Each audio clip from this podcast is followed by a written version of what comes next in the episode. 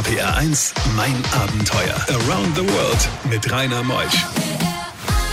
Einen schönen guten Morgen heute am 10. Mai. Es ist Muttertag und wir ehren natürlich alle Mütter, die uns jetzt zuhören oder auch die, die nicht zuhören können, weil die Kinder jetzt unterwegs zu ihnen sind. Also ihr Kinder grüßt mir eure Mamas.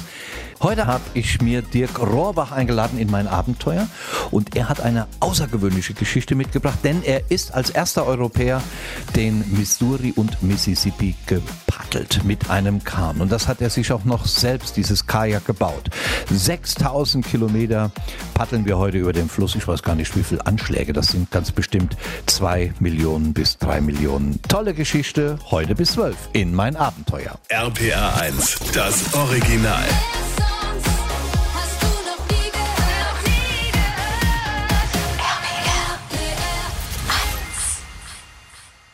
RPR1, mein Abenteuer mit Rainer Meutsch. Dirk ist hier. Schön, dass du wieder da bist, Dirk. Hallo Rainer, vielen Dank für die Einladung. Was ja kaum einer weiß, eigentlich bist du ja Arzt, gell? Das stimmt, ja. Ich habe auch lange, also acht Jahre lang praktiziert in München in der orthopädischen Praxis, aber Reisen war schon immer die größere Verlockung, wie du wahrscheinlich selbst nachvollziehen Ja, kannst. und du bist ja wirklich prämiert mit deinen ganzen Vorträgen und auch sehr bekannt durch ZDF-Produktionen. Terra X warst du mit Abenteuer Alaska, dann hast du die, den Arte Fünfteiler ja auch gehabt, 3000 Kilometer. Ich habe dich auch jetzt wieder irgendwo in einer Sendung gesehen. Ich weiß gar nicht, volle Kanne oder was es war. Jetzt jedenfalls bist du bei mir und kamst ja auf eine außergewöhnliche Idee. Den Yukon hast du erlebt und dann kam Mississippi und Missouri. Ich wollte nach dem Yukon unbedingt wieder aufs Wasser. Das war so besonders. Das war so ein Wendepunkt in meinem Leben vor genau zehn Jahren. Da habe ich ja alle meine Berufe an den Nagel gehängt, bin quasi ausgestiegen und habe seitdem auch keinen festen Wohnsitz mehr. Und dann dachte ich, ich muss noch mal aufs Wasser, weil diese Reise, gerade die Begegnung mit den Menschen, die da an diesem riesigen Strom, dem Yukon leben, so besonders war, dass ich dachte, es gibt nur eine Wahl, das muss der längste Fluss Nordamerikas sein. Und das ist der Missouri, über 4000 Kilometer lang. Ja, gestartet bist du ja ganz hoch oben im Norden Amerikas. An der Quelle, genau. Ich wollte zur Quelle laufen auf Schneeschuhen. Brower Spring heißt die, irgendwo zwischen Idaho und Montana, westlich vom Yellowstone Nationalpark.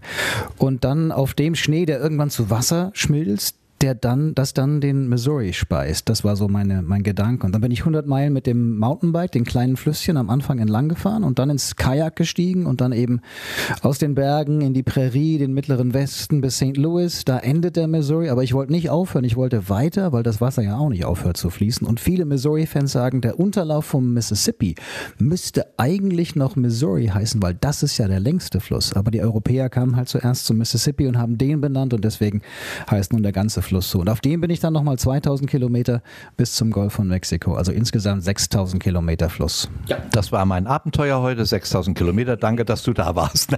Aber wir haben so viele Geschichten mitgebracht, mein Lieber. Wann bist denn du gestartet, wo es noch Schnee in Amerika gab? Ich wollte Mai und dann wurde es aber Anfang Juni, weil das Wetter so schlecht war. Und Anfang Juni auf über 2000 Meter liegt noch Schnee in den Rocky Mountains. Montana. Montana.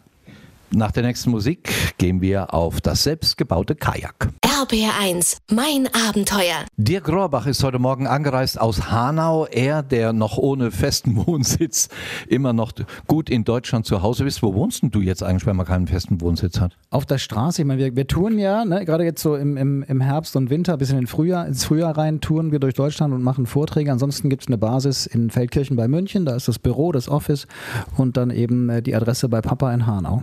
Ja, bei Papa immer noch gut, dass man sowas hat. So eine Anlaufstation. Du hast das Kajak dir selbst gebaut, das 6000 Kilometer aushalten sollte auf dem Mississippi und Missouri? Das war ähm, ein großer Wunsch, nachdem ich ja auf dem Yukon auch schon mit einem selbstgebauten Boot damals aus Birkenrinde unterwegs war, wollte ich sie, äh, wollte ich wieder bauen, aber da schien mir eben ein Kajak, ein Seekajak geeigneter, weil der Missouri über mehr als ein Drittel seiner Gesamtlänge, also 1000 Meilen knapp, aufgestaut ist. Riesige Stauseen, unvorstellbar, bis zu 370 Kilometer lang, ein See. Das heißt, keine Strömung, hohe Wellen durch den Wind und da ist ein Kanu einfach fehl am Platz. Deswegen sollte es ein Kajak sein und ich habe mir diesmal einen Bausatz besorgt mit Sperrholzstreifen. Okume heißt dieses Holz, schon lang bewährt im Bootsbau, 4 Millimeter dünn. Und aus diesem Bausatz habe ich dann in der Wüste von Kalifornien, ähm, macht ja auch Sinn, da in der Wüste ein Boot zu bauen, dieses Boot zusammengebaut in knapp drei Wochen in Slab City. Und hat trotzdem schnell einen Schaden am Boot gehabt, gell? Am zweiten Quellfluss, am Jefferson River, bin ich über ein Wehr gerutscht, weil ich nicht mehr rechtzeitig anlanden konnte wegen der schnellen Strömung. Und da saß ich kurz auf, habe ich so rückblickend für mich nachvollzogen und dann hat es geknackst. Das Boot ist dann nach unten gerutscht und dann ist bei dieser Aktion offensichtlich eine Paneele, also eines dieser Holzstreifen, ist gebrochen. Das Gute war, anders als beim Yukon, wo ich ja auch schon äh, einen Schaden am Boot hatte, dass die Haut noch intakt war von außen. Das heißt, nur das Holz war instabil, das habe ich dann geflickt, erstmal mit Klebestreifen, später mit Glasfaser und Harz und das hat gehalten bis zum Schluss. Und spektakuläre Landschaften am Oberlauf des Missouri gleich nach halb. Bei diesen Geschichten hält die Welt den Atem an. RBR1, mein Abenteuer mit Rainer Meutsch. Ich hatte es eben schon angedeutet, Dirk Rohrbach ist heute Morgen angereist aus Hanau und München, wo er sich auch immer rumtreibt. Er ist unterwegs auf Vortragstournee. Es gibt auch eine Webseite, wo man Informationen über dich bekommt. Die wäre? Wie mein Name, dirk-rohrbach.com. Ja, Rohrbach wie das Rohr und der Bach. Aber den findet ihr, wenn ihr Dirk Rohrbach reingebt bei Google, da werdet ihr erschlagen von Informationen. Landschaftlich spektakulär der Oberlauf Missouris. Was macht ihn denn so spektakulär, Dirk? Die Rocky Mountains natürlich. Das sind für mich die grandiosesten Berge, die ich mir vorstellen kann. Und äh, in diesen Bergen durch das tiefe Tal strömt der Missouri und in eine Landschaft, die einfach so einzigartig ist in Nordamerika. Das ist grandios. Und dann kommt er aber auch noch in Montana schon in die Prärie. Und da hat er sich tief in die Landschaft reingefräst, hat Schluchten geformt und Canyons in dieser weiten Landschaft. Montana wird ja Big Sky Country genannt wegen des unendlichen Himmels, unter dem man sich ständig wähnt, wenn man da durchreist. Und genau das erlebt man tatsächlich auch, wenn man da im Boot auf dem Missouri paddelt einsam und allein, monatelang. Immer wieder Lewis und Clark begegnen dir. Das waren berühmte Persönlichkeiten in Amerika. Lewis und Clark waren die zwei wichtigsten Entdecker Amerikas wahrscheinlich, die vor über 200 Jahren den Westen erkundet haben, damals im Auftrag von Präsident Jefferson. Und die sind auf dem Missouri von St. Louis stromaufwärts gereist mit ungefähr 30 Freiwilligen. Dann haben sie die Berge mit Pferden überquert. Auf der anderen Seite sind sie wieder ins Boot gestiegen und bis zum Pazifik und haben damit zum ersten Mal diese Region kartografiert, sie haben Proben mitgebracht, sie kamen dann wieder zurück auf dem gleichen Weg. Nach zweieinhalb Jahren nach St. Louis wurden als Volkshelden gefeiert. Die Mission, die Expedition ging in die Geschichte ein, hat überall Spuren hinterlassen. Also auf meiner Reise war ich tatsächlich auch immer wieder an Plätzen, wo Lewis und Clark kampiert haben oder wo ein Vor, das sie gebaut haben, früher stand, wo sie überwintert haben.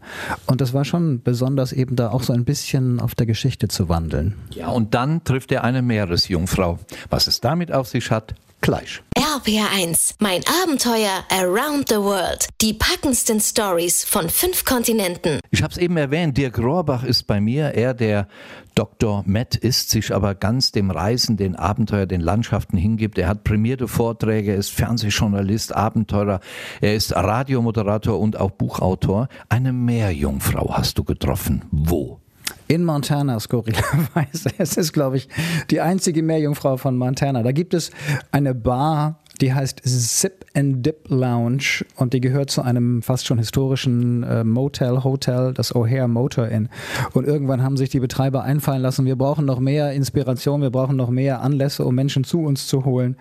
Und dann haben sie äh, den Swimmingpool so umgestaltet, dass man jetzt aus der Bar, aus dieser Lounge tatsächlich in den Swimmingpool gucken kann, den Hotel Swimmingpool.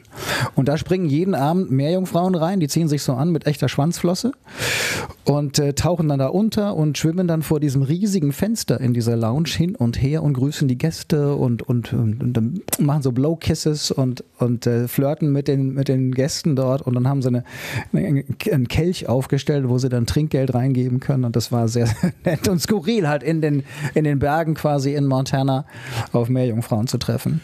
Und in der Vorbereitung auf unsere Sendung hast du mir einen Stichpunkt gegeben, der verdammte Fluss. Warum der verdammte Fluss? Doppeldeutig äh, in gewisser Weise. Ich habe so einen Flussführer mir im Vorfeld gekauft und da wurde der Abschnitt, der dann eben so eigentlich noch am Ende von Montana begann, Damned Upper, der Verdammte genannt, mit Blick auf die Stauseen, also die Staudämme, die dann diese riesigen Seen produzieren.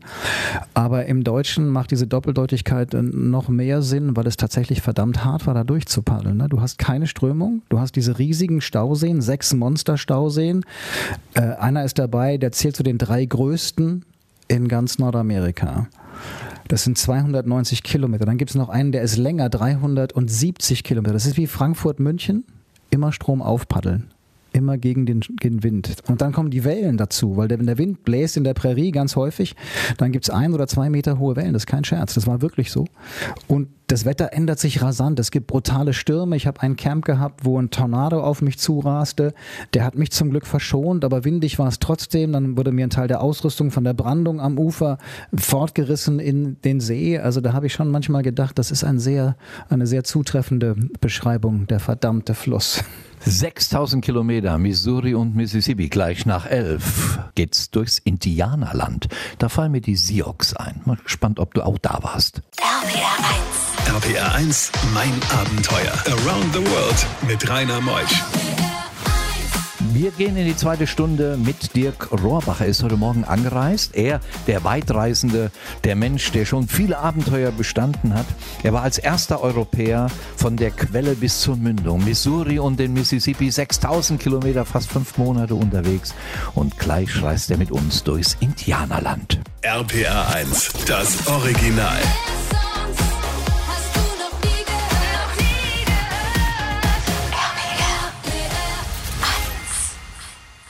Bei diesen Geschichten hält die Welt den Atem an. RBR1, mein Abenteuer mit Rainer Meutsch. Dirk Rohrbach ist heute Morgen in mein Abenteuer und die erste Stunde war schon so packend, so spannend. Ich freue mich jetzt auf all das, was jetzt vor uns liegt. Natürlich, irgendwann kommt der Missouri in den Mississippi, aber vorher noch geht er durchs Indianerland. Ja, die gesamte Prärie ist eigentlich Indianerland. Angefangen in Montana, wo die Cheyenne-Indianer vor allen Dingen leben. Dann war ich in North Dakota am Lake Sacagawea, benannt nach einer jungen Indianerin, die im Team von Lewis und Clark eine ganz zentrale Rolle gespielt hat. Und da leben die Mandan, Hidatsa und Arikara. Das sind drei Stämme, die sich zusammengeschlossen haben. Und dann weiter geht's ins Standing Rock Reservat, das ja auch vor ein paar Jahren in Schlagzeilen war, weil man damals demonstrierte gegen die Pipeline, die verlegt werden sollte unter dem Missouri entlang entlang.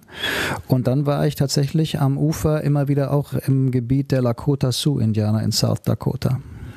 Diese Indianer sprechen noch ihre eigene Sprache oder sprechen die Englisch so, wie wir es in der Schule gelernt haben? Die sprechen leider Englisch, muss man sagen, weil die Sprachen über Jahrzehnte hinweg verboten waren, über Generationen hinweg per Gesetz. Jetzt dürfen sie wieder gesprochen werden, aber es gibt zu wenig Menschen, die sie weitergeben können. Und man versucht jetzt ganz dringend, äh, diese Sprachen zu retten. Mehr als die Hälfte der über 500 Sprachen, die es mal gegeben hat in Nordamerika, ist schon ausgestorben. Und wir haben ein Projekt in South Dakota gefunden, im Pine Ridge Reservat, das wir unterstützen da ist ein Kinderhort eingerichtet worden, wo die Betreuer die Kleinkinder den ganzen Tag versorgen und ausschließlich mit ihnen Lakota sprechen. Also in dieser frühen Phase, wo das Sprachzentrum bei einem Menschen sich entwickelt, ist das die erste Sprache, die sie den ganzen Tag wieder hören. Und das ist ein ganz, ganz großartiges Projekt, was immer weiter wächst und hoffentlich bald noch Früchte tragen wird. Also, dass du die Indianer liebst und vor allen Dingen tief in diese Geschichte eintauchst, das sieht man auch in deinem Outfit. So war Pierre Priest bei seinem ersten Winnetou-Film. Einfach mal im Internet nachschauen.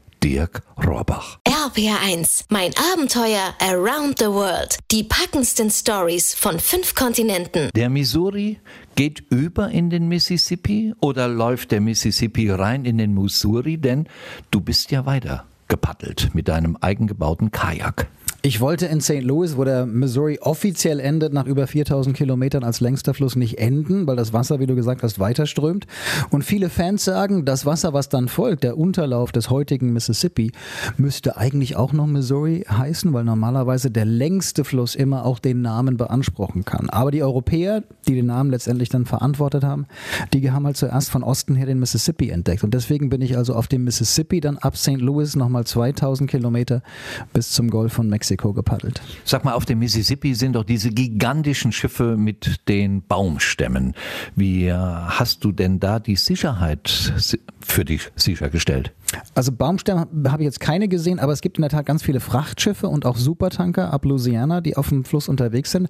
Es gibt eine Fahrrinne, die ist klar mit Bojen wie auf dem Rhein auch markiert und ich habe versucht, immer so knapp außerhalb zu bleiben, um denen bloß nicht in die Quere zu kommen. Manchmal musste ich wechseln auf die andere Seite, weil nur da irgendwie die Sandinsel war, auf der ich campieren wollte. Und dann habe ich immer zurückgeschaut, nach vorne geschaut, kommt da keiner. Und äh, einmal habe ich einen Kapitän, glaube ich, sehr nervös gemacht, weil ich gerade noch eben so queren wollte und er aber schneller auf mich zukam, als ich das eingeschätzt habe.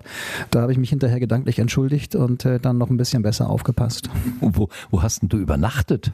Ich habe gezeltet und das Tolle am Mississippi war tatsächlich, ich hatte einen Sommer grundsätzlich, der war unglaublich regen- und wasserreich. Das heißt, ich hatte Hochwasser eigentlich vom Beginn in Montana bis nach Louisiana. Aber auf dem Mississippi gibt es riesige Sandinseln und riesige Sandstrände. Und da habe ich kampiert und habe mich jeden Abend so ein bisschen wie Huckleberry Finn gefühlt. Und das Interessante bei Mississippi ist, dass der viel einsamer ist, trotz des Verkehrs, den du angesprochen hast, als man das gemeinhin denkt. Weil die, das, das Deichsystem, die ganzen Siedlungen, weit hinter ihn zurückgedrängt hat. Das heißt, man sieht eigentlich keine wirklichen Anzeichen von Menschen, außer eben den Schiffen und vielleicht mal ein paar Strommasten.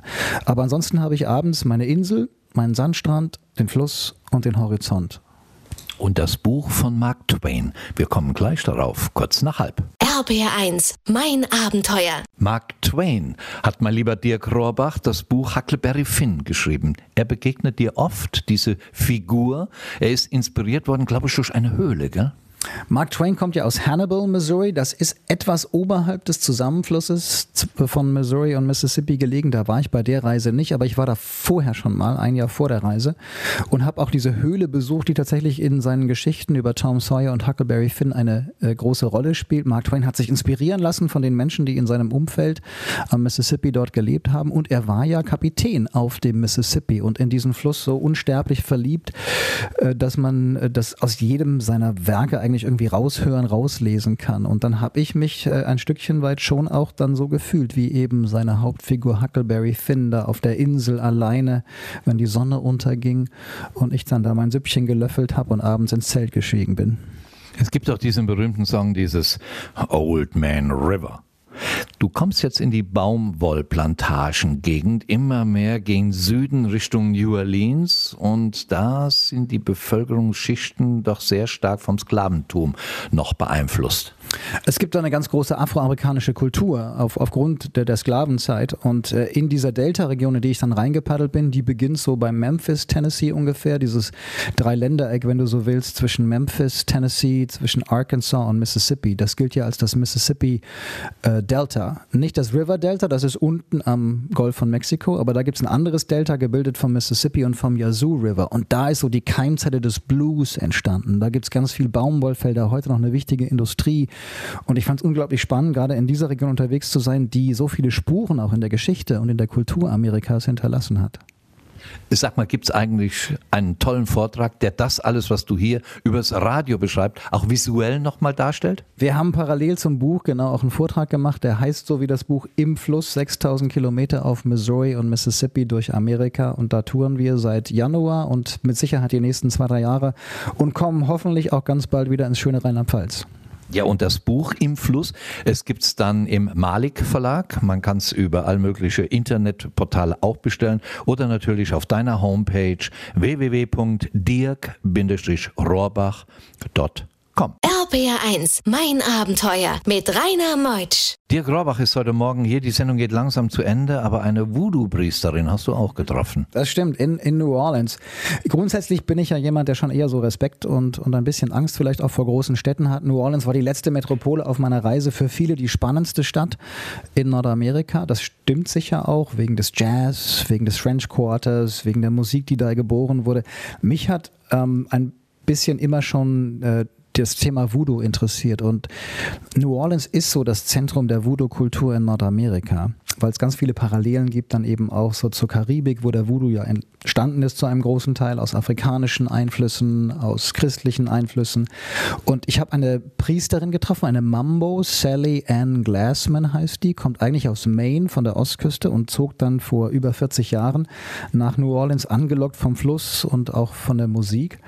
Und sie sagt, ähm, hier gibt es so viele Menschen, die nach Katrina, diesem furchtbaren Hurricane, der 2005 über die Stadt hinwegfegte und überflutete, die traumatisiert waren damals, dass ich hier als Mambo, als Hohepriesterin des Voodoo eben gerne Lebenshilfe leisten möchte. Und ich habe sie in ihrem kleinen Laden getroffen, unweit des French Quarters, wo sie Kräuter und Voodoo-Zubehör verkauft, aber auch eine Kristallkugel, eine Glaskugel hat und ganz viele Menschen betreut, die zu ihr kommen mit Fragen, die ihr tägliches Leben betreffen oder die einfach Unterstützung oder Hilfe oder Orientierung suchen. Und das war eine so reizende Begegnung, hat überhaupt nichts mit diesen Voodoo-Puppen zu tun, in die so Nadeln gestochen werden, um Menschen zu verfluchen, sagt sie, das ist Hoodoo, die touristische, die Hollywood-Version.